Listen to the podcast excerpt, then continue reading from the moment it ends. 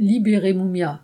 Un rassemblement pour exiger la libération de Moumia Abou Jamal est de nouveau prévu samedi 24 avril à Paris. Il devait initialement avoir lieu le 7 avril, mais le préfet de police de Paris l'a interdit quelques heures seulement avant sa tenue. La situation de Moumia Abou Jamal est toujours aussi dramatique. Ce journaliste et militant, qui a fait partie des Black Panthers dans les années 1970, est emprisonné depuis presque 40 ans en Pennsylvanie pour le meurtre d'un policier, meurtre qu'il a toujours nié.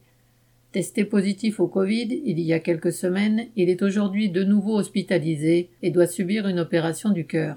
Son médecin n'a pas eu l'autorisation de lui parler et n'a aucune autre précision sur son état de santé. L'interdiction du rassemblement du 7 avril par le préfet de Paris était totalement arbitraire.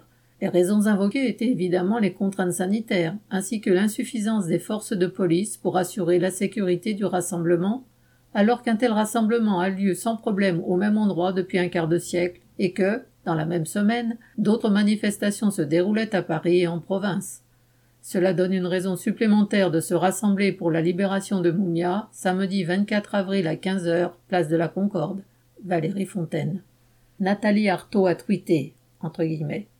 Biden s'inquiète de la santé de Navalny, emprisonné par Poutine. C'est bien de balayer devant la porte des autres, et la santé de Moumia Abou Jamal, emprisonné aux États-Unis depuis 40 ans pour son combat dans les Black Panthers et qui a contracté le Covid Hashtag.